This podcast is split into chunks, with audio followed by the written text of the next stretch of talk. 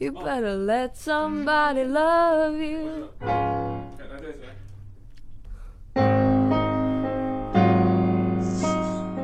Hello，各位朋友们，大家好，欢迎收听本期的智言之语。哦，从今天起呢，咱们一起来读一读这个七幺幺的作者铃木敏文写的一本非常经典的著作《零售心理战》。如果你是从事零售行业，或者是准备从事零售行业，以及对零售行业感兴趣的话，那么这本书无疑是必读之物。为什么这么说呢？因为我们都知道，这个七幺幺便利店现在在全球已经遍及了各个角落。在拥有这么多门店的情况下，还能保持高速的成长，能够注重用户体验，那么这里边的学问，无疑是值得我们去学习的。因为这本书是七幺幺的创始人铃木敏文先生亲自所著，所以里面浓缩着创始人所有的经营方针和方法所在。那我们就一起去读一读吧。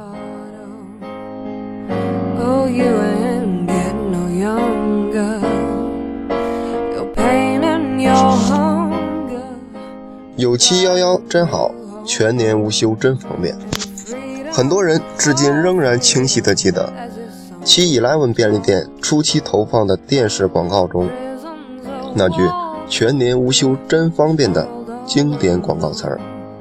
这是当初广告设计人员让我用一句总结便利店的特点时，我脱口而出的句子。从1976年，也就是便利店正式营业第三年起，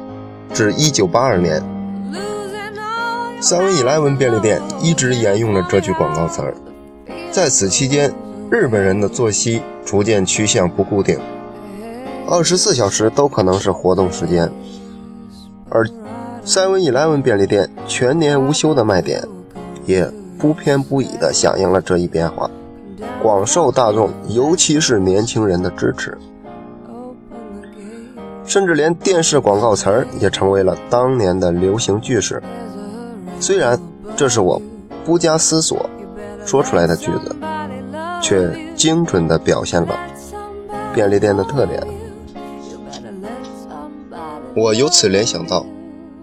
如果有人要求我用一句话，来概括销售力的话，那么我又该如何来作答呢？所谓销售力，从卖方的角度来看，正如字面意义一样，是指销售产品的能力。但是，从另一个角度而言，指的则是让顾客感到买对了、吃对了、来对了的能力。例如。在产品单价高达几千万日元的房地产领域，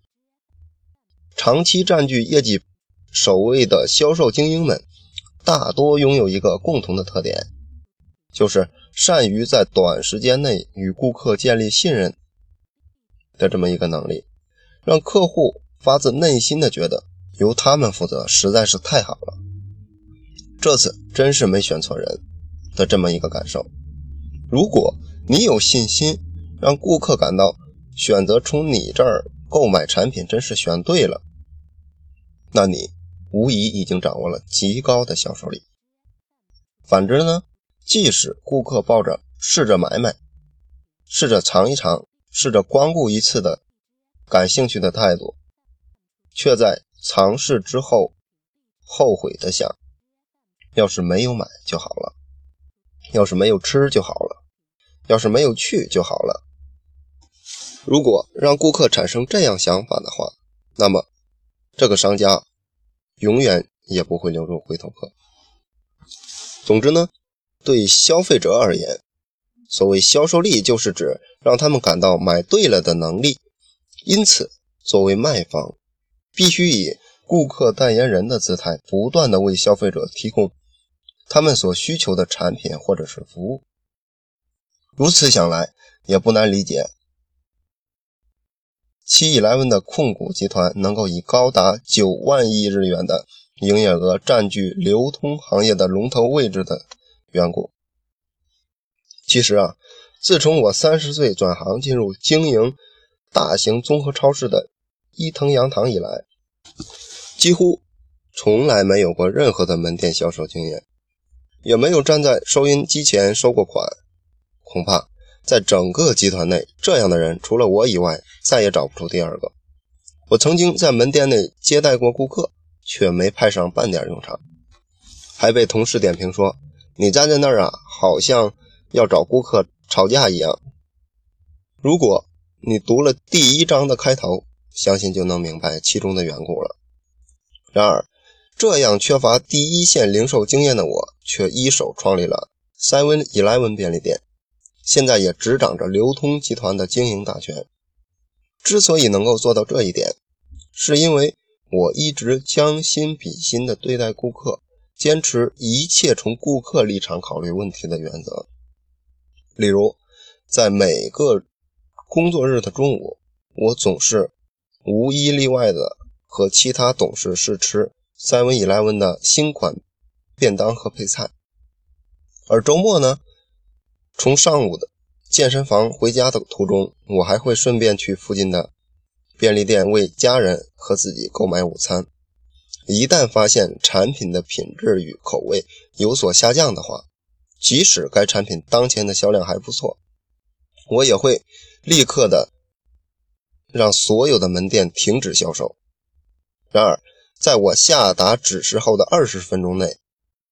北至北海道、南至九州的超过一万五千家门店，将会立刻从货架上撤去问题的产品，所造成的损失呢，全部由总部来承担。即使停止销售，可能会造成高达几千万日元的庞大的损失。商家通常的做法是暂且不变已经陈列于门店的产品，继续维持可售状态，等到第二天到公司进一步的研究后再做判断。然而，这显然是一种以卖方为优先的思维方式。如果在发现问题的那一刻，恰巧有顾客购买了该产品，产生要是没有买就好了的后悔体验的话，那么无论其产品的品质再怎么优越，顾客也会认定为 Seven Eleven 便利店的便当不过如此。一款产品的负面因素。与公司整体的形象是息息相关的，这是我崛起卖方立场，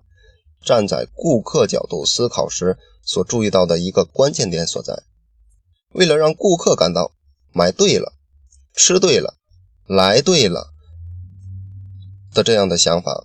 我们坚持站在顾客的立场上，全方位的提高产品的品质，绝不会轻易的做出任何的妥协。这一原则呢，强化了 Seven Eleven 的销售力，成功的令所有门店的单日平均营业额保持在六十七万日元左右，比其他大型的连锁品牌整整高出了十二到二十万日元。读者朋友们每天都会成为某种形式上的顾客，经历买对了、吃对了、来对了的体验，当然也可能产生与之相反的情绪。由此可见，其实任何人的潜意识中都对怎么提高销售力的答案了然于胸。不过，当身份转换为卖方的时候，